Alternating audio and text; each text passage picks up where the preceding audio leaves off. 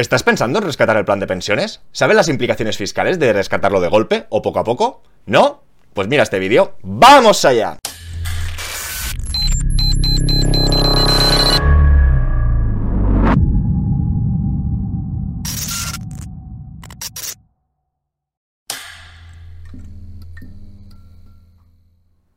Hola a todos y todos, bienvenidos al Banquero del Pueblo. Recordaros que cuando lleguemos a 100.000 suscriptores nos veremos las caras si no es antes, así que suscríbete. En el día de hoy vamos a dar una vuelta de tuerca a los planes de pensiones. Para todos aquellos que no hayan visto las sesiones anteriores, por favor, empezar por el principio, que tenemos el primer episodio donde explicábamos qué es bien bien un plan de pensiones y un segundo capítulo donde recomendábamos o dábamos ideas de dónde invertirlo. Siguiendo esta línea con uno de los últimos vídeos, que eran los tramos del IRPF y el alquiler, en la sesión de hoy intentaremos demostrar o sensibilizaros de la importancia que tiene la forma en que se rescate este plan de pensiones. Hay gente que le tendrá mucho odio, que ya tendrá ganas de ponérselo todo en cuenta, pero me veo con la obligación de decir, stop, cuidado, vamos a dar un par de vueltas, vamos a reflexionar y vamos a ver si los números nos acompañan. Empecemos. Y nos encontramos de vuelta en el Excel. Aquí podemos ver el último Excel que utilizamos para los tramos del IRPF y el alquiler, que os ruego que si no tenéis mucha idea de los tramos del alquiler y la fiscalidad, que empecéis un poquito por el principio, y si me he pasado de tuerca, por favor, dejármelo en comentarios y haremos otras sesiones más introductorias o de iniciación. En el caso de hoy tenemos dos ejemplos, alguien que se acabe de jubilar que cobre una pensión de 1.200, otra persona que cobre 2.000, los dos tendrían 40.000 euros en planes de pensiones, y aquí podríamos ver sus nóminas antes de la prejubilación. El ejercicio, aparte de hacerlo con dos ejemplos, es doble. ¿Qué os quiero decir? Como muchos sabréis si no lo recuerdo ahora mismo, cada año fiscal, de 1 de enero a 31 de enero, se ponen en común o se vierten todos los ingresos o rendimientos del trabajo. Que a nadie se le ocurra, a no ser que sea consciente de ello, que supongamos que yo he estado todo el año trabajando, llega diciembre, me jubilo, y en diciembre, con todas las nóminas que tengo, se me ocurra rescatar el plan de pensiones. ¿Por qué? Porque normalmente la nómina es más elevada que la pensión. Si encima que has estado un año cobrando tus últimas nóminas más elevadas que la pensión, y en estas nóminas más elevadas le añades los rendimientos del trabajo del plan de pensiones, te van a pegar una crujida que te vas a quedar seco. Por lo tanto, esto ya empezaría por aquí, por extremos. Que a nadie se le ocurra el mismo año que se jubila, rescatar de a golpe el plan de pensiones, a no ser que lo haya contrastado o que sea pequeño importe o que vea que el impacto fiscal no es una locura. Y precisamente por todo ello vamos a ver el impacto que tendría en estos pensionistas este rescate de 40.000. Y vamos a ver tres rescates posibles. Un primer rescate, que sería total, y en este caso pongo sin ninguna deducción, como si el jubilado o el pensionista hubiese empezado a aportar después del 2007, es decir, sin ningún tipo de deducción. Después un rescate parcial a razón de 300 euros al mes, que ya sabéis que son 3.600 euros al año. Y después explicaros, que no voy a entrar en el detalle, pero mucha gente, si tiene la curiosidad, porque es un producto bastante nuevo y no está en todas las entidades, que es el Rentas Plan. El Rentas Plan es cobrar intereses del plan de pensiones, pero sin rescatarlo. Con lo que es una forma de rescate porque normalmente cobras unos intereses, supongamos que sea un 3%, un 3% de los 40.000 euros serían 1.200 euros al año, con lo que tendríamos un complemento de 100 euros al mes. En este segundo caso eran 300, pero tú cada mes vas rescatando y habrá un momento que te quedes sin plan de pensiones. En cambio, en esta tercera opción, es menos rentable desde el punto de vista que no puedes complementarte 300, que dependerá del capital que tengas inicial y del tipo de interés que te pueda asegurar la aseguradora o el banco, pero para alguien que no tenga necesidades de liquidez o de complementarse la pensión, sería una buena estrategia. No incrementaría el impacto fiscal, tendría un pequeño complemento y todo el bloque en sí del plan de pensiones lo dejaría para sus herederos o sucesores. Un detalle importante que tampoco voy a destacar hoy mucho aquí, pero de cara a una correcta planificación financiera, que sepáis que los planes de pensiones no tributan en sucesiones. ¿De acuerdo? Con lo que yo le digo que es la herencia responsable. Si alguien fallece y deja a su familia dinero en cuenta, dinero en cuenta, contante insonante después de pagar los impuestos y podrán hacer lo que quieran. cambio, un plan de pensiones no tributaría en esa herencia, no, no entraría dentro del cabal, ¿ok?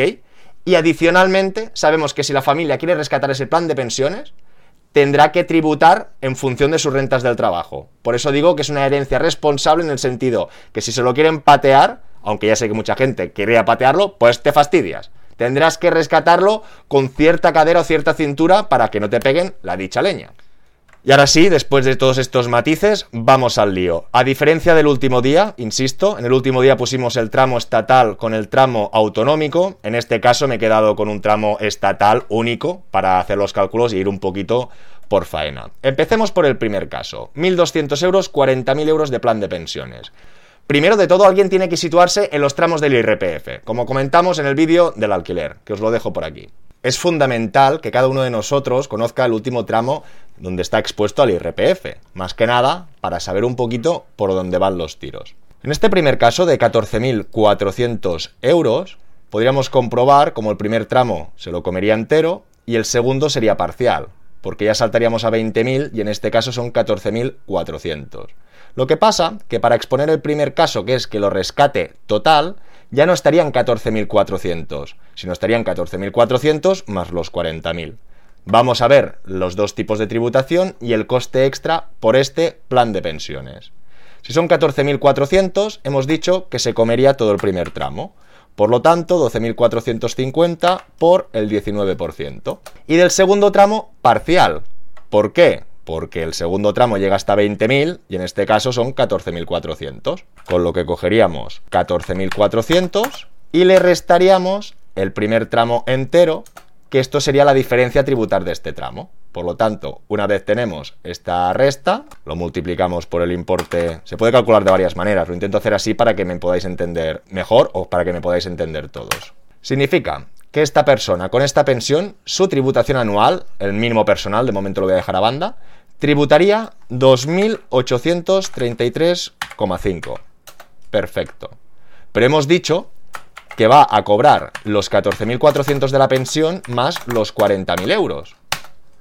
Por lo tanto, tendríamos que volver a rehacer los cálculos o casi todos. Si estamos en 54.400, daros cuenta que tenemos el primer tramo entero, el segundo, el tercero, el cuarto a medias. Este segundo tramo lo tendríamos todo entero, que serían los 7.750 por el 24. El tercer tramo, que hemos dicho que llega hasta 35, todo entero porque él son 54.000. Serían estos 15.000 por el 30%. Y en el último tramo, como son 54,400, pero no sobrepasa los 60, tendríamos que volverlo a calcular por la diferencia. Todo el importe menos el inicio de ese tramo por el tipo impositivo que toca. Ya podemos ver que por rescatar el plan de pensiones de golpe, el extra que tendría que tributar en el caso 1 serían 12.906. De los 40.000 euros, ¿qué le quedaría? La diferencia. En el caso 1A, de los 40.000 euros, por esta persona escoger rescatarlo de golpe, cobraría 27.000 o lo que sería lo mismo, le darían un palo fiscal de 13.000 euros. Ahora vamos con el caso B, que sería un rescate parcial. El rescate parcial hemos dicho que rescataría a razón de 300 euros al mes, que son 3.600 euros al año. Tendríamos que indicar los 14.400 de su pensión más los 3.600. Borramos todo esto, que nos damos cuenta que está hasta 18.000. Tendría todo el primer tramo y tendría el segundo tramo entero. No, porque como salta hasta 20.000 y son 18, tendríamos el tramo a medias. Tendríamos el primer tramo de 2.365 y aquí tendríamos que volver a hacer la diferencia. Estos 18.000 menos el inicio de tramo multiplicado por el tipo impositivo. Aquí nos daría que el coste fiscal serían 3.697,50. La diferencia de tributación. La diferencia de tributación en este caso sería la diferencia, que serían 864 euros. Pero como siempre tenemos que comparar peras con peras o manzanas con manzanas. En este caso estamos rescatando 3.600 euros y se está pagando esta factura fiscal. Si tenemos 40.000 euros, a razón de 3.600 euros, ¿cuántos años nos llegaría o nos duraría este rescate? Estoy tomando en cuenta muchas premisas, ni que perdamos valor del plan de pensiones, es decir, ni revalorización positiva ni negativa, pero es para ir un poquito por faena y que veamos el impacto fiscal. Estaríamos, nos duraría 11,11 años. A este coste de un año, suponiendo que las tasas de IRPF en los 11 años siguientes fueran las mismas, ¿qué impacto tendría? Multipliquemos. 9.600. Con lo que tendríamos realmente unos 3.400 euros más. 3.400 euros a 11 años vista, pensar que hablamos de una diferencia anual de 300 euros. Ya sé que esto no es la panacea ni es la lotería, pero tenemos en cuenta que son 300 euros al año. ¿Qué incremento de revalorización tendría? Tendríamos un 12% más. Perfecto, ya tenemos el primer caso. Ahora vamos a por el segundo. El segundo se supone que es una pensión más elevada, 2.000. Por lo tanto, partimos de 24.000 euros. El primer tramo lo tendríamos entero. Y el segundo entero también, porque pasaría de estos 20.000.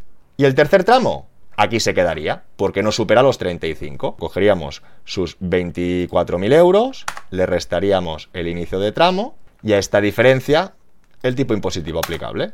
Esto era el caso 1, culpar que lo hago un poquito guarro, y aquí tendríamos el caso 2. En el caso 2 inicial partimos de una factura fiscal de 5.365. Como está cobrando 2.000 en vez de 1.200, de entrada ya la castaña anual es un poquito más elevada. Vamos a ver si lo rescata de golpe. Si lo rescata de golpe, tendríamos estos 24 más 40.000. Serían 64.000. ¿Tendría hasta qué tramo? Pues llegaría hasta el tramo cuarto. Subiría un tramo más que en el ejemplo anterior. Y tendríamos este resto de base, Hemos dicho que son 64. Aquí tendríamos toda esta base también. Y llegaríamos a la última. De 64 hasta los 60 y por el 45%. Es decir, en un rescate total estaría pagando 19.701,5. O lo que es lo mismo.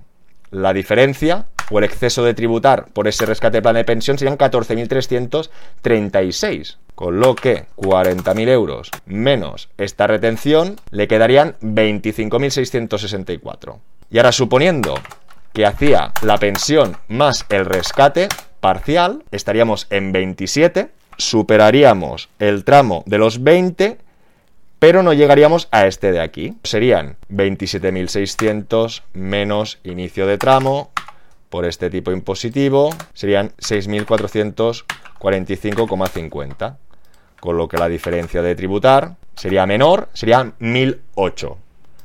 Como el plan de pensiones son 40.000 euros que rescataríamos a razón de 3.600, igual que antes, perdonar que no habéis visto los cálculos, saldría que podría estar haciendo este rescate durante 11 años. Estuviera pagando esta factura fiscal el coste total sería de 12.000 euros. Serían 40.000 euros menos estos 12.000 euros, que en porcentaje sería un 9% más.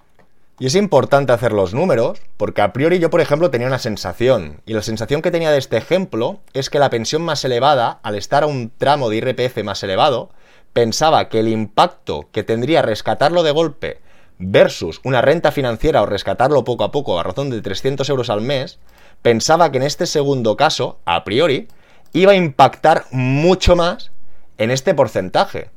Pero nos damos cuenta que no. Pero cada caso concreto, como ya me remarqué en los otros vídeos, y sobre todo cuando hablamos de inversiones o de fiscalidad, todas las personas somos diferentes, por lo que hay que estudiar cada caso con detenimiento para ver cuál de las dos opciones es la mejor. Y en este caso, insisto, vemos como la diferencia es mayor en el que tiene una pensión menor que al distinto, y en ambos casos se ahorrarían de un 12 a un 9%. Estos 3.000 o 2.000 euros no es para hacernos de oro, ni mucho menos, pero ya sabéis que no es más rico quien más tiene, sino quien menos gasta. Y arañando de aquí, arañando de allá, podremos tener un poquito más de dinero. Espero que os haya gustado la sesión de hoy. Ha sido práctica a tope. Espero que no haya sido un rollo. Espero todos vuestros comentarios, todas vuestras preguntas. Suscribiros para que nos veamos rápido las caras. Y nos vemos muy pronto. ¡Hasta luego!